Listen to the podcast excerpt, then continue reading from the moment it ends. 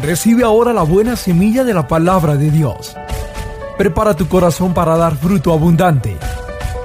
Desde el púlpito de Vida Nueva, el Espíritu Santo te hablará hoy. Con nosotros, el pastor Mario Chamorro.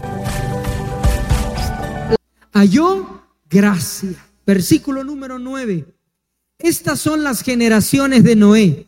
Noé, varón justo, era perfecto en sus generaciones. Con Dios caminó Noé. 10. Y engendró Noé tres hijos. A Sem, a Cam y a Jafet. Estamos viendo cómo la palabra de Dios nos pone en contexto del diluvio. Ese diluvio es el juicio de Dios para la tierra. Pero hay un guardián para la casa, que es el tema de esta noche. Hay un guardián para las familias. Hay un guardián en medio de todo lo que está sucediendo en el mundo ahora. Hay una protección, hay una seguridad, hay una esperanza. Y yo creo que esta iglesia, Vida Nueva Internacional, es esa arca de salvación. Y quiero que sepan algo. Dios ve la maldad de la tierra, Dios lo está viendo todo. Y no solamente está viendo lo que haces, sino también lo que piensas. Dios también está viendo lo que sientes en tu corazón. Y ahí tiene que haber un arrepentimiento. De todo lo malo que has dicho, de todo lo malo que has hecho, tiene que haber un arrepentimiento. La palabra de Dios dice que al Señor le dolió en su corazón ver tanta maldad. Hay hijos que provocan dolor en su mamá, que provocan dolor en su papá, un dolor tremendo. Y los que tenemos hijos sabemos que si hay algo que duele profundamente es la desobediencia. Hay algo que duele profundamente es ver un hijo apartado del Señor. Entonces cuando Dios vio la humanidad le dolió en su corazón. Pero hubo un hombre entre todas esas millones de personas, hubo un hombre que destacó, un hombre diferente. Y yo creo que usted que me está escuchando, usted es ese Noé de Dios. Dice, pero Noé halló gracia ante los ojos de Dios. Cuando Dios evaluó la mente de Noé, era diferente. El corazón de Noé era diferente. La boca de Noé era diferente, las palabras de Noé eran distintas, no eran como las de todos los demás. Noé era diferente. ¿Sabes cuál es la diferencia de Noé? Noé fue creyente, Noé creyó a Dios y le fue contado por justicia. Pregunto esta noche, ¿usted le cree a Dios? ¿Será que Dios cuando ve a San Juan de Pasto acá en Colombia, para los que nos ven de otras ciudades, de otras naciones, ¿será que cuando Dios ve acá a San Juan de Pasto, ven un hombre diferente? ¿Una mujer diferente? ¿O como todos, que solo piensan en rumbear, en drogarse, en tomar trago, en lo que piensa la mayoría de gente? ¿O ven ti alguien diferente? Alguien que piensa restauración, alguien que piensa unión. La gente está pensando todo el tiempo en infidelidad. ¿Cómo voy a ser infiel? Adulterio. ¿Cómo se la voy a hacer a mi mujer? ¿Cómo se la voy a hacer a mi marido? ¿Cómo voy a ganar más plata? Ese es el pensamiento de la gente. ¿Será que Dios va a hallar en ti alguien diferente, una mente distinta? ¿Cómo enamoro más a mi esposa? ¿Cómo enamoro más a mi esposo? ¿Cómo cuido más a mis hijos? ¿Cómo puedo ser más fiel en mi casa? ¿Cómo puedo ser un mejor papá? ¿Cómo puedo ser una mejor mamá? La Biblia dice que Noé halló gracia ante los ojos de Jehová porque Noé era diferente. Y dice la palabra de Dios que tuvo tres hijos, Sem, Cam y Jafet. Versículo 11, estamos en Génesis, capítulo 6, versículo 11. Dios tiene restauración para la familia hoy. Dios tiene bendición para tu casa hoy. Y la sangre de Cristo nos cubre para poder hacer la obra de Dios. Dice, Verso 11. Y se corrompió la tierra delante de Dios. Y estaba la tierra llena de violencia.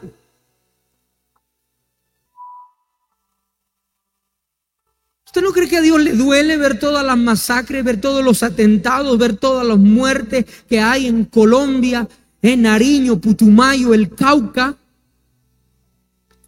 llena de violencia. Esta generación en la que vivimos, una generación violenta. Verso 12, y miró Dios la tierra, y he aquí que estaba corrompida, porque toda carne había corrompido su camino sobre la tierra. Verso 13, dijo pues Dios a Noé, he decidido el fin de todo ser, porque la tierra está llena de violencia a causa de ellos. Y he aquí que yo los destruiré de la tierra. 14. Hazte un arca de madera de gofer. Harás aposentos en el arca y la calafatearás con brea por dentro y por fuera. Digan, un arca.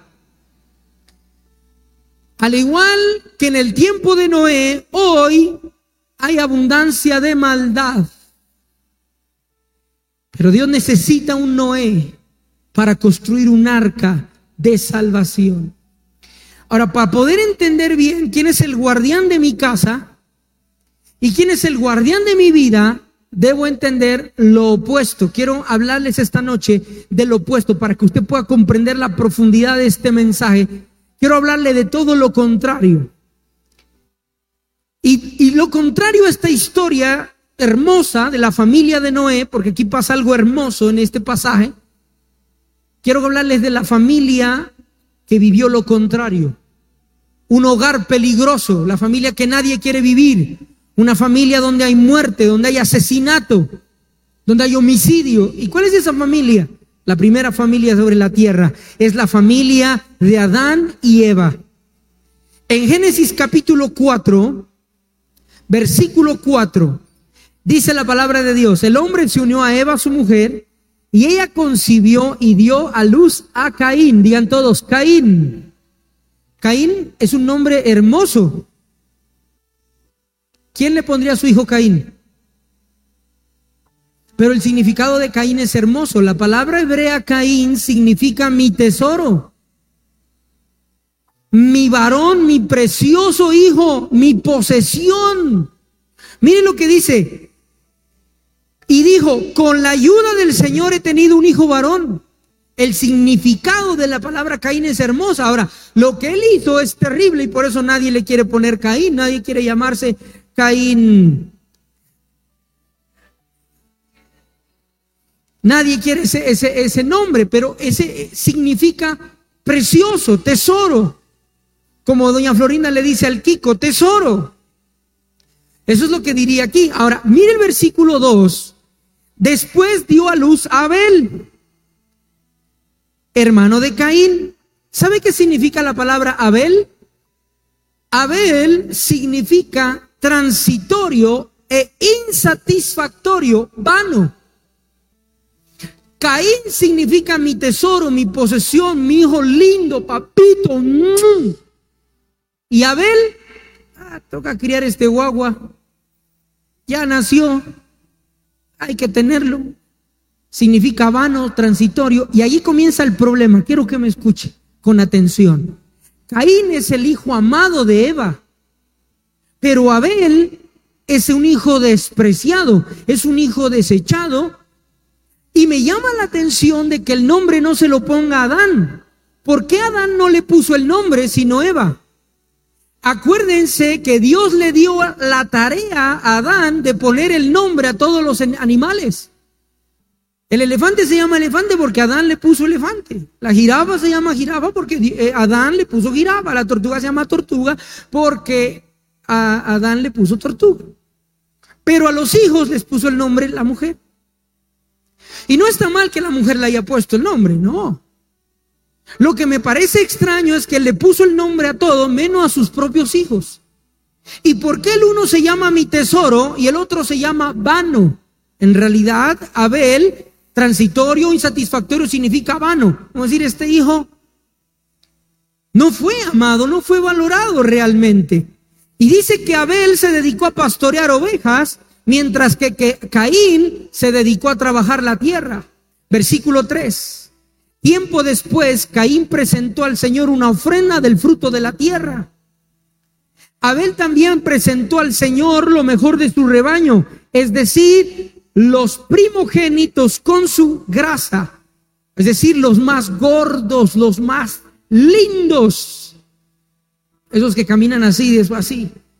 Esos son los que Abel le dio al Señor, los mejores. Y dice la palabra de Dios, y el Señor miró con agrado a Abel y a su ofrenda. Pero no miró así a Caín ni a su ofrenda.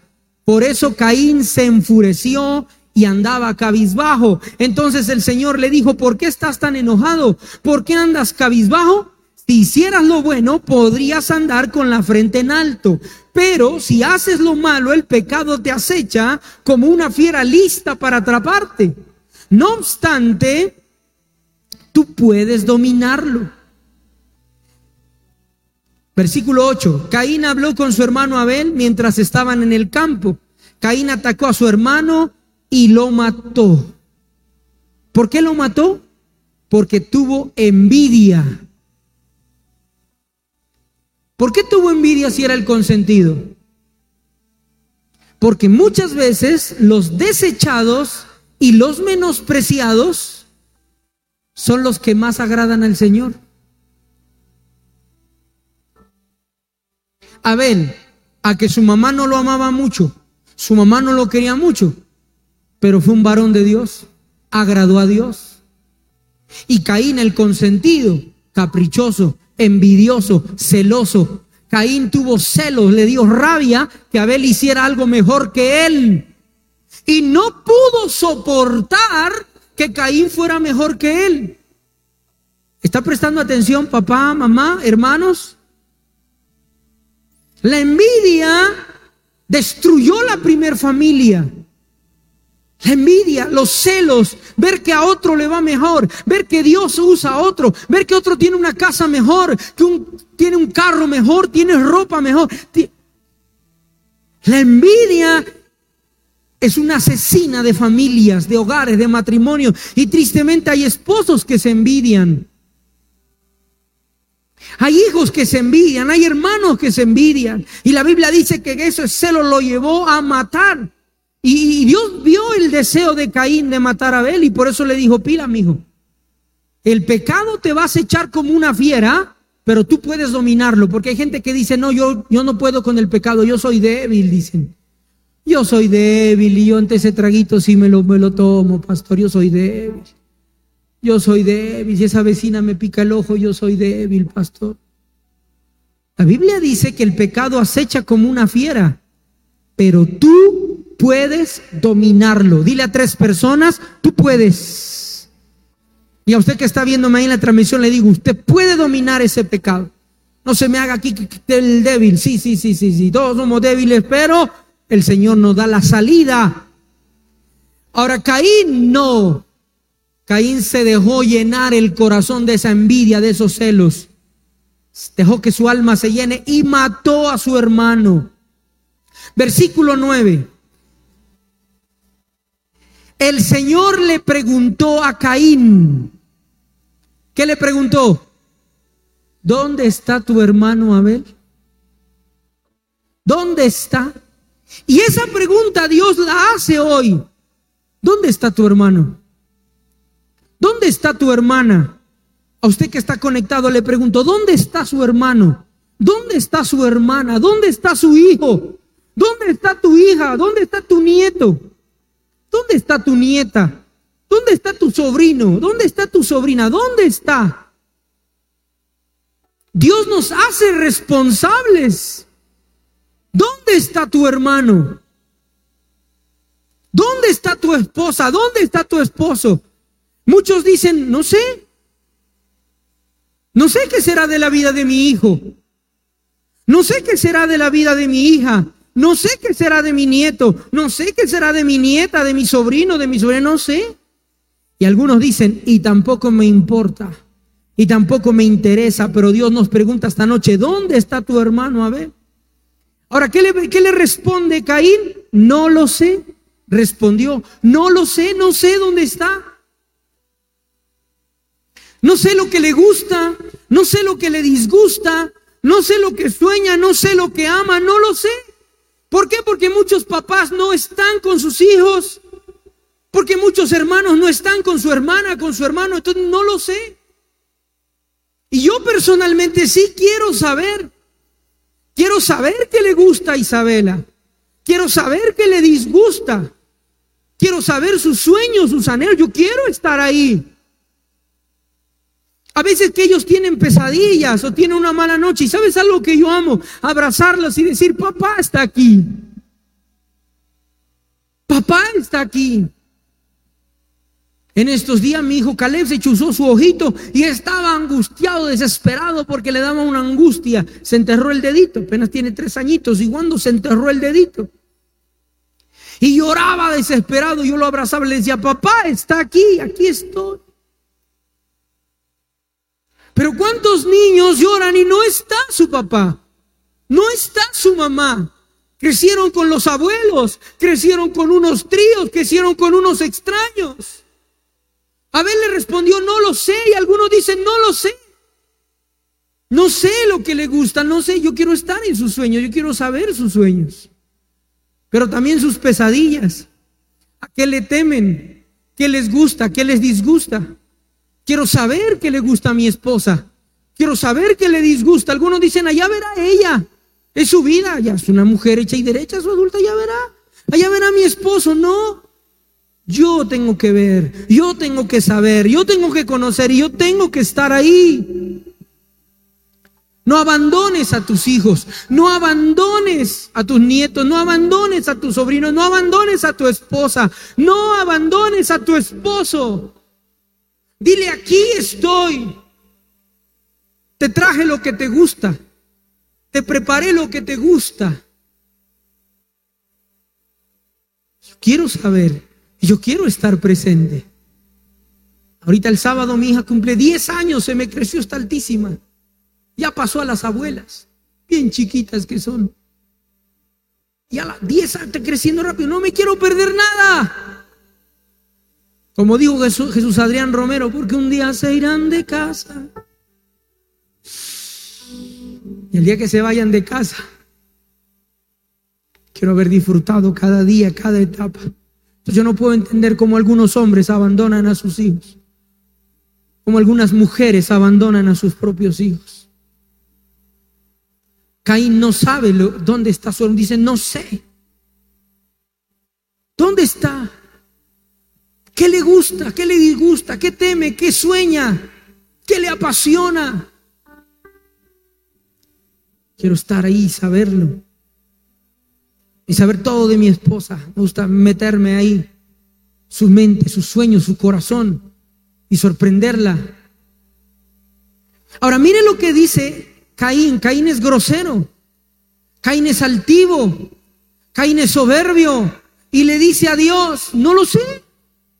¿Acaso yo soy el que debe cuidar a mi hermano? ¿Acaso yo soy el que debe cuidar a mi hermano? Esa es la respuesta de Caín. Así responden los Caín. ¿Acaso yo tengo que cuidar a mi hermano? ¿Acaso yo tengo que cuidarle? Que se cuide solo, que viva su vida, que haga sus cosas. A mí me importa. No, yo sí, yo sí soy el guardián de mi hermano. Yo sí soy el guardián de mi hermano. Yo sí soy el guardián de mi hermano. Como pastor, estoy preocupado de otros pastores también, de otras iglesias. No los quiero abandonar. No lo voy a dejar. Yo sí soy el guardián de mis hermanos. Mira lo que dice en la Reina Valera 60, versículo 9. En la 60 dice, ¿acaso yo soy guarda de mi hermano? Dice en la 60. ¿Acaso yo soy el guardián de mi hermano? Ponme atención. Te voy a enseñar cómo es el guardián, pero te estoy enseñando cómo es el que no es el guardián. ¿Acaso yo debo cuidar a mi hermano? ¿Acaso yo soy el protector? ¿Acaso yo lo debo cuidar? Sí. Dígale que está al lado, sí, usted tiene que cuidar a su hermano. Dígale, dígale. Sí, si tú eres el guardián de tu hermano. Sí, yo soy. Yo soy. Yo soy el guardián de mis hijos. Yo soy el guardián de mi esposa. Yo soy el guardián de Felipe Escobar, de Juan Daniel Rodríguez, de William Torres, de Carlos Mario González, yo soy el guardián. Lo que les pasa a ellos me preocupa a mí, toca conmigo. Allá verá él, no. A mí. David Zambrano, que está allá en el Cauca, es otra iglesia, otra denominación, está allá en la Asamblea de Dios. No, es mi hermano. Me interesa lo que le pasa porque es mi hermano en Cristo. No lo abandono, no lo dejo solo, allá verá él, no. Oscar Rivera, que está allá en Copacabana, allá verá él, no, es mi hermano. Laura Tiracán, Sotomayor, no me rinden cuentas ellos a mí, no son de mi cobertura, no tenemos... Pero son mis hermanos, yo sí soy el guarda de mi hermano. ¿Dónde está? Yo tengo que saber dónde está. Yo tengo que saber en qué están, en qué están proyectados. ¿Acaso yo soy el guardián de mi hermano? Mire, dice ahí, ¿soy yo acaso guarda de mi hermano? Y quiero decirle a alguien que me escucha, sí, tú eres el guardián. Pero pastor, cuando yo le quiero ayudar no se deja. Porque a veces ha sido egoísta, a veces no ha sido lo que debería ser. Entonces tal vez él dice, no te metas que no te importa. No, sí me importa. Y sí me meto. ¿Por qué? Porque eres mi hermano, porque eres mi hermana, porque eres mi mamá. Mi hijo no se meta en mi vida, sí me meto. Usted es mi mamá. Sí me meto. Usted es mi esposa. Usted es mi suegra. Usted es mi suegro. Sí me meto. Yo soy el que los cuida. Yo soy el que los, los protege. Yo ¿Me hago entender esta noche? Allá verá mi esposo, allá verá la vida del no. Tú debes cuidar a tu esposo. Tú debes cuidar a tu esposa. Tú eres el que le cuida, el que le protege. Y qué poderosa esa palabra, una llamada en los momentos difíciles. Yo estoy aquí. Yo soy el guardián de Claudia. Es mi hermana. Yo la cuido. Claro. Mi mamá, yo la cuido. Claro. Yo soy el guarda. Caín, ¿qué dijo? No, yo no tengo nada que ver ahí. Allá verá él. Tienes que cambiar eso. Tienes que empezar a dejar de pensar solo en lo tuyo y pensar en lo de tu hermano. Ahora, de tu hermano de sangre, de tu familia de sangre, pero también de tu familia en Cristo y también de tu prójimo. Cuando hay una persona que se topa contigo, que tiene necesidad, Dios te está dando una oportunidad para bendecirte. Cuando te topas con alguien que tiene necesidad, Dios te está dando una oportunidad de ser un samaritano, de decir, sí es mi hermano, sí es mi prójimo, sí voy a hacer algo. Quiero decirle a alguien que me escucha esta noche, cuídalos. Hazte sentir, diles eso, escríbeles ese mensaje, escríbelo, necesita. La gente está sola.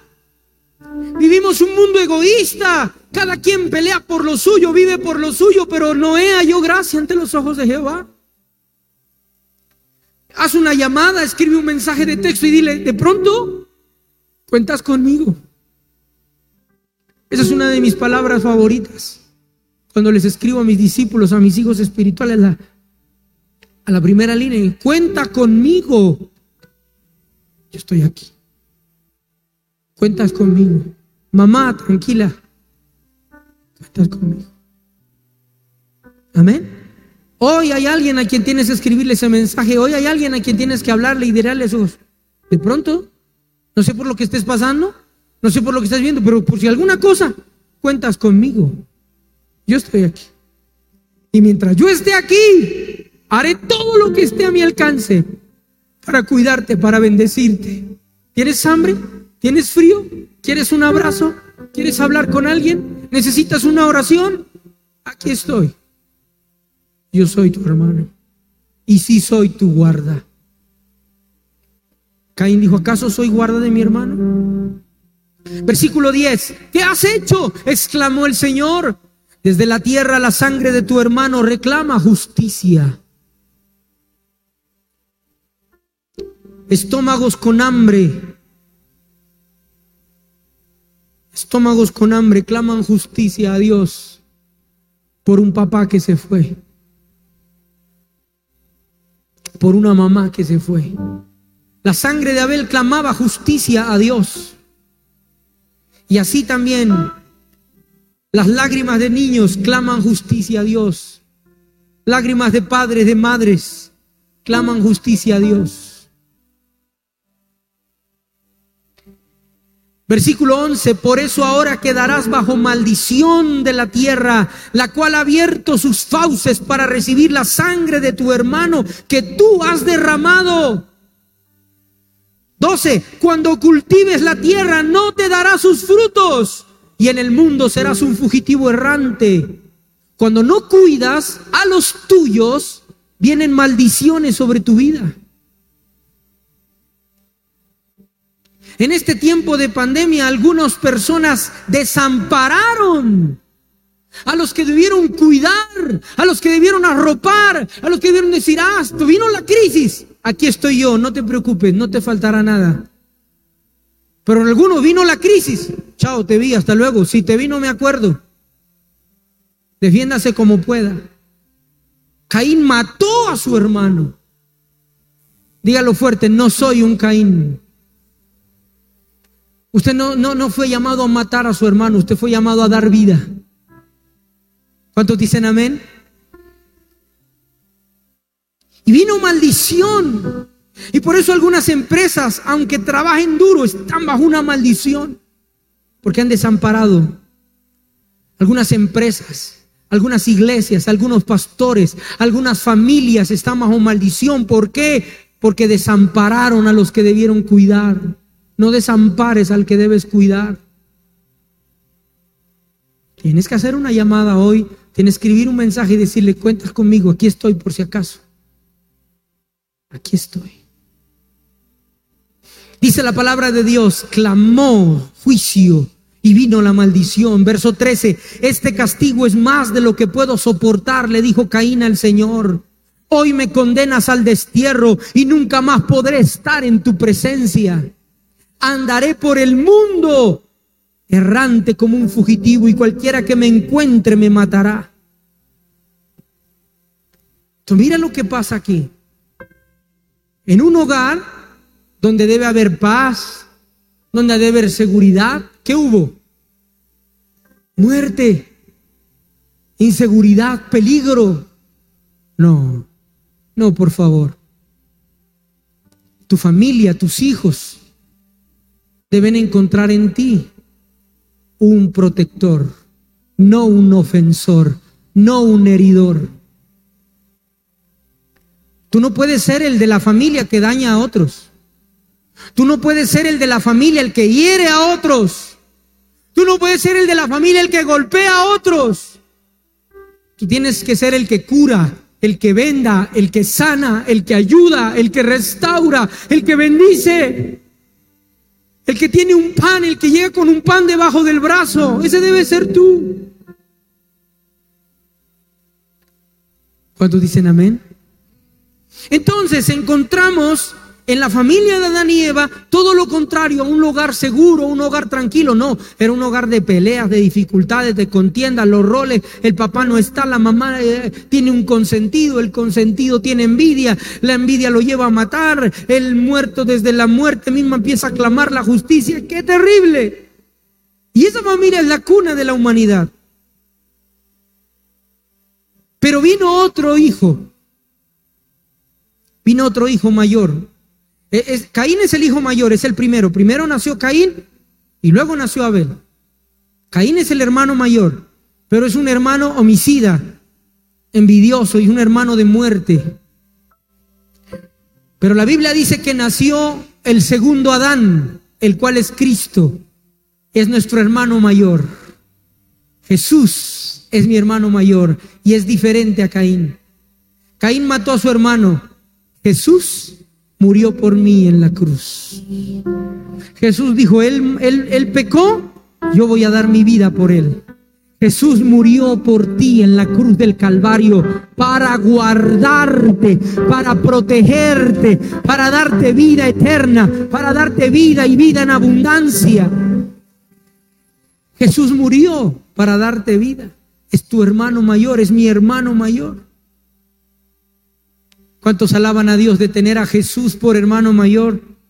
A veces usted dice, me siento solo, nadie me protege, nadie me patrocina, nadie me cuida. El Señor dice, no te sientas solo, tienes un hermano mayor, se llama Jesús. Y te ama tanto que murió por ti, nunca te hará daño.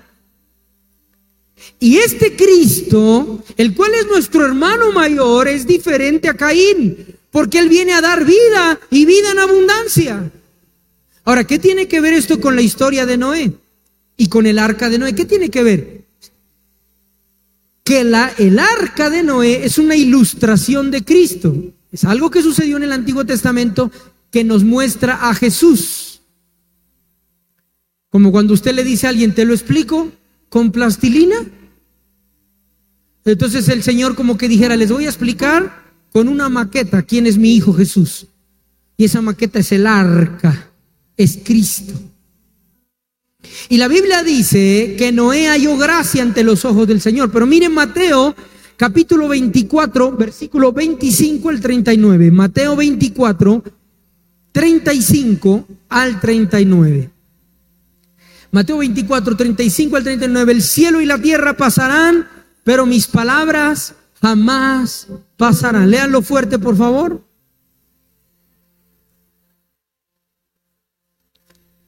El cielo y la tierra pasarán, pero mis palabras jamás pasarán. Está diciendo Jesús, anunciando el, fin del, mundo, anunciando el apocalipsis, anunciando el juicio de Dios. Pero en cuanto al día y la hora, nadie lo sabe, ni siquiera los ángeles en el cielo, ni el Hijo, sino solo el Padre. La, la venida del Hijo del Hombre será como en tiempos de Noé, porque en los días antes del diluvio comían, bebían y se casaban y se daban en casamiento hasta el día en que no entró en el arca. Y no supieron nada de lo que sucedería hasta que llegó el diluvio y se los llevó a todos. Así será en la venida del Hijo del Hombre. Cuando hablamos del guardián que es Cristo y hablamos de Noé, porque Jesús dijo que como en los días de Noé, así sería la venida del Señor. Hoy todo el mundo está lleno de pensamientos contra Dios. Todo el mundo está en la maldad tremenda. Y la Biblia dice, se casaban y se daban en casamiento. Esto significa que no le creyeron a Noé. Noé construía el arca, Noé estaba preparándose para el diluvio y la gente se burlaba de él. Cuando usted predica, cuando usted habla de Jesús, la gente se burla de usted y no cree. Y esa es una señal de que la venida del Señor está cerca, más cerca que nunca está cerca. Los juicios de Dios, es terrible. Usted mira las noticias solamente un rato y usted se va a dar cuenta. Erupciones de los volcanes, terremotos, inundaciones, diluvio, muertes, la pandemia, crisis económica. Y tengan muy presente que estamos en el cuarto pico de la pandemia. No se descuide siga usando su tapabocas. Yo ahorita termino el mensaje, inmediatamente me pongo el tapabocas. Estoy a una buena distancia de los hermanos. Aquí el camarógrafo es el que está más cerca, pero estamos a dos metros larguitos. Y ya, ya, se, ya se puso bien su tapabocas. Estamos en el cuarto pico, es el momento de, de estar pendientes. Los juicios de Dios están sobre la tierra, pero escúcheme. La Biblia dice, pero Noé halló gracia ante los ojos de Dios. Génesis capítulo 6, versículo 14, por favor. Génesis capítulo 6, versículo 14 dice, hazte un arca de madera de gofer, harás aposentos en el arca y la calafatearás con brea por dentro y por fuera. Digan todos, madera de gofer. Esta madera es una madera que no se pudre, es una madera incorruptible, es una madera que le diríamos eterna. Y esta madera representa a Jesús, porque es incorruptible. Y luego dice, harás aposentos en el arca. ¿Qué dijo Jesús? No teman manada pequeña, porque en la casa de mi Padre muchas moradas hay. Me voy a preparar lugar para ustedes. Cristo prepara un lugar para ti y para tu familia. Y la calafatearás con brea por dentro y por fuera. ¿Para qué era esto? Digan todos, impermeabilizante. Para que el agua no entre. ¿Qué es el agua? El juicio de Dios. Para que el juicio no entre y destruya la familia de Noé, Dios le manda a cubrir con esa brea por dentro y por fuera.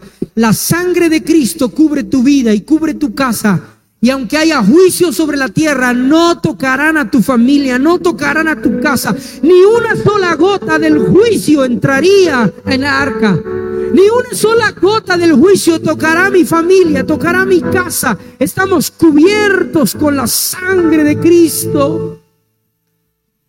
¿Ves cómo el arca representa a nuestro guardián, nuestro protector? Jesús, la sangre de Cristo.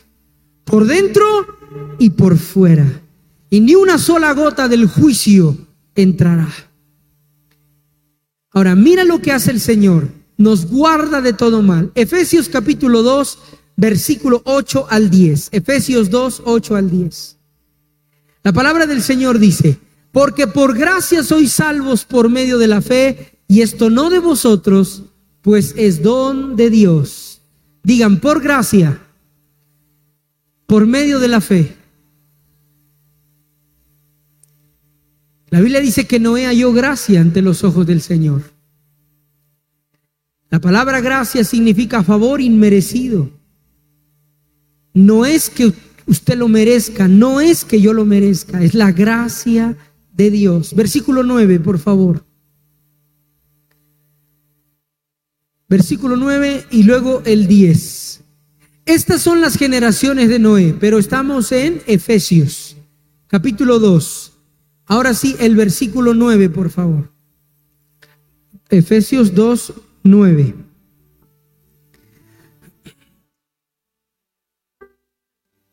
Efesios 2, 9. Gracias. No por obras para que nadie se gloríe. Dígalo fuerte, no por obras pues no somos salvos por lo que nosotros podamos hacer. Somos salvos por el amor de Dios. Tan grande, tanta gracia, tanta misericordia. Versículo 10. Efesios capítulo 2, versículo 10. Porque somos hechura suya, creados en Cristo Jesús para buenas obras, las cuales Dios preparó de antemano para que anduviésemos en ellas. ¿Por qué Noé halló gracia a los ojos de Dios? Porque Noé le creyó al Señor. Por eso comenzó diciendo, el cielo y la tierra pasarán, pero mis palabras no pasarán. Noé creyó en esa palabra. Y cuando Noé creyó en esa palabra, por la gracia de Dios recibió la comisión de hacer el arca para que su familia se salve. Entonces nosotros no somos salvos por lo que hacemos. Pero cuando somos salvos, Dios nos delega una tarea. La primera tarea que Dios nos delega es la salvación de nuestra familia, es la salvación de nuestra casa. Construye un arca. Has hallado gracia ante mis ojos. Ahora trabaja para que toda tu familia reciba esa salvación. Esa es la tarea que Dios te encarga. Te salva, pero con un propósito salvar a los tuyos. ¿Y cómo se salvarán? Por medio de la fe. Solamente se trata de creer.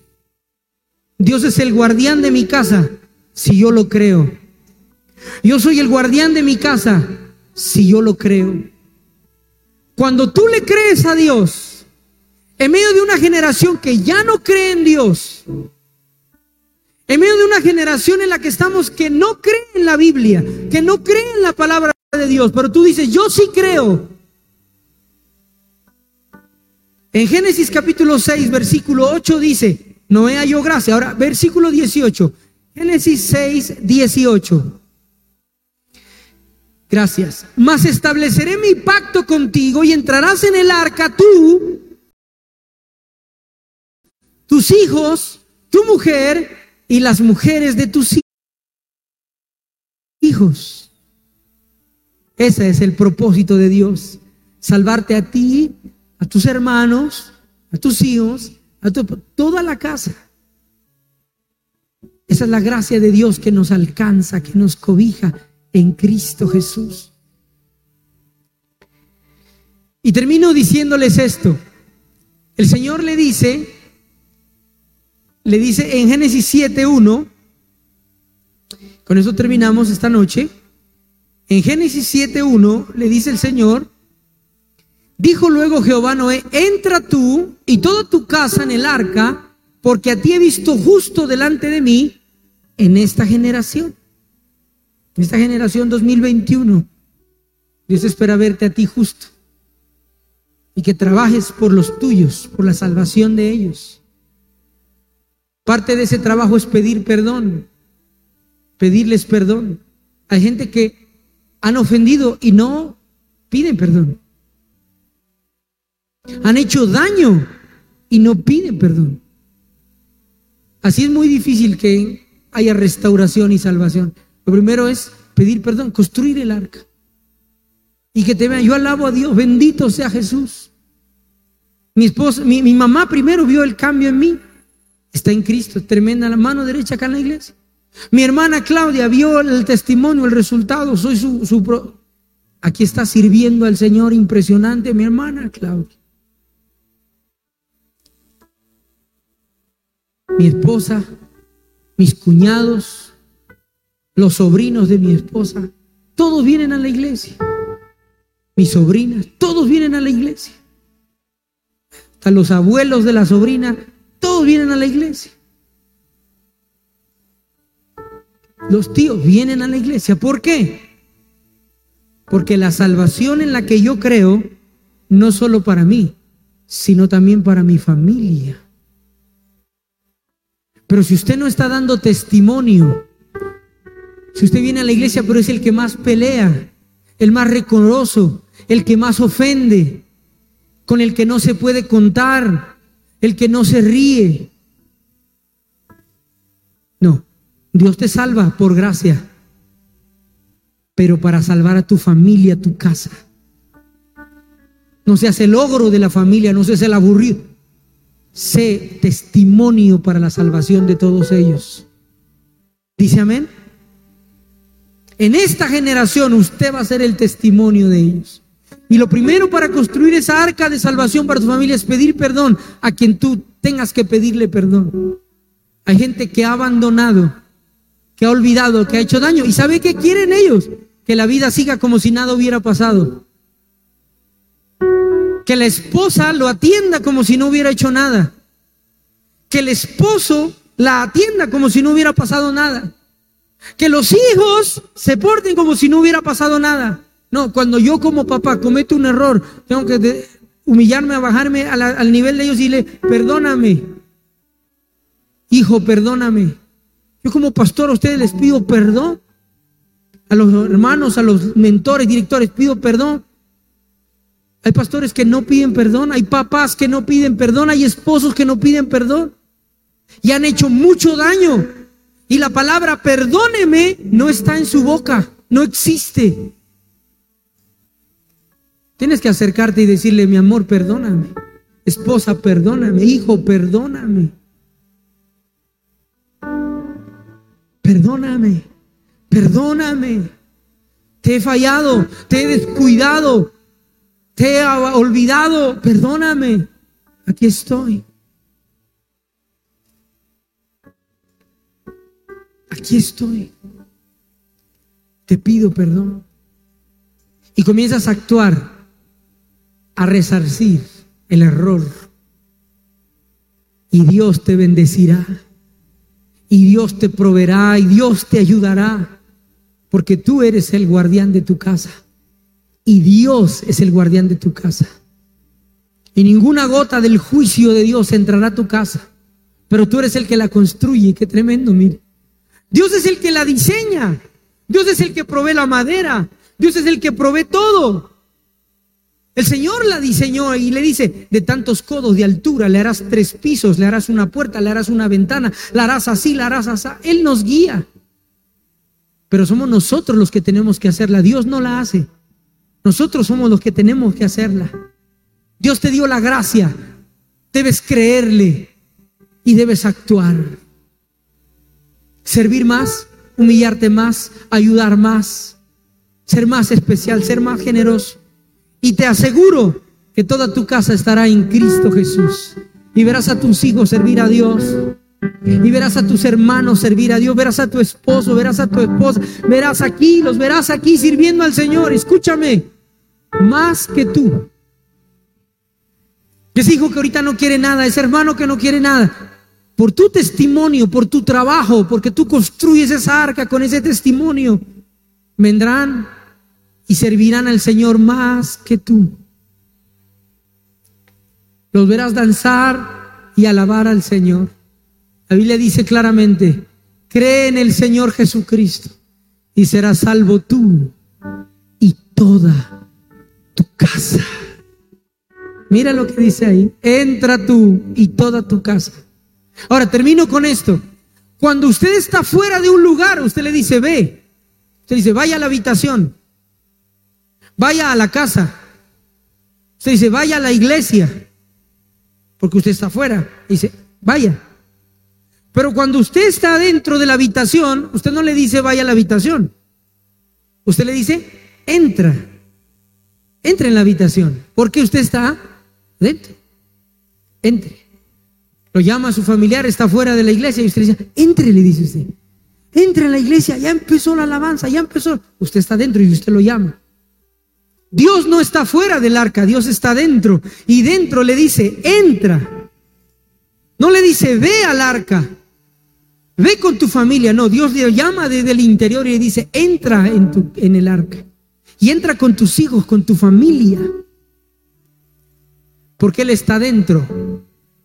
Si Dios está dentro, ese barco jamás se hundirá. Mire lo que pasó con el Titanic. Un pequeño rayón y el barco se hundió. Imagínese el diluvio, todas las montañas anegadas, el Everest, todo eso, y el arca no se hundió. ¿Por qué? ¿Por qué no se hundió? Porque Dios estaba dentro del arca. Si Dios está dentro de tu familia, si Él está dentro de tu empresa, aunque haya un diluvio, aunque haya una tormenta, aunque haya pandemias, aunque haya casos, tu barco no se va a hundir. Mi preocupación más grande es que Dios esté aquí dentro de vida nueva, que Él esté aquí, que su presencia esté aquí. Es mi preocupación más grande que esté dentro de mi familia, en mi casa, que esté dentro de mi corazón, porque si Él está, no hay fracaso. ¿Por qué? Porque Él no fracasa. No hay escasez. ¿Por qué? Porque Él es el dueño de todo el oro y de la plata. Preocúpate que Él esté dentro. Porque si Él está dentro, no les faltará nada. Si Él está dentro, no habrá maldición, ataque demoníaco, brujería, no habrá nada que pueda dañarte a ti o a tu familia. Si Dios está dentro, lo tenemos. Así que usted dígale, Señor, yo quiero que tú estés como estabas ahí en esa arca adentro y llamaste a esa familia y guardaste esa familia. Y esa familia fue salva. Y esa empresa será salva. Y esta iglesia irá a, a, flota y no se hundirá si Él está aquí dentro.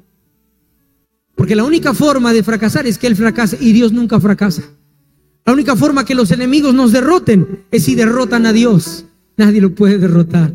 La única forma es que se acaben los recursos si a Dios se le acaban los recursos. ¿Me hago entender? Pero si Dios está, nadie los derrota, los recursos no se acaban, la vida abundante si Dios está. Ocúpate de que Dios esté dentro y serás salvo tú. Sabemos que este mensaje ha sido de bendición para tu vida y queremos que llegue a muchas personas más.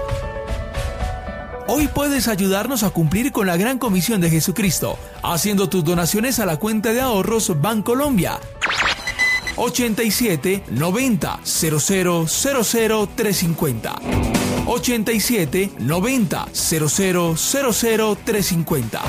Vía Nequi 316 741 27 61 o vía Davi Plata 317 368 63 84.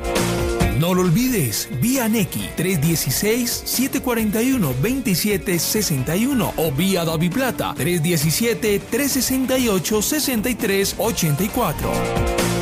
Te esperamos en la ciudad de Pasto, carrera 18A, número 903, barrio Atahualpa, avenida Panamericana, frente a Circo.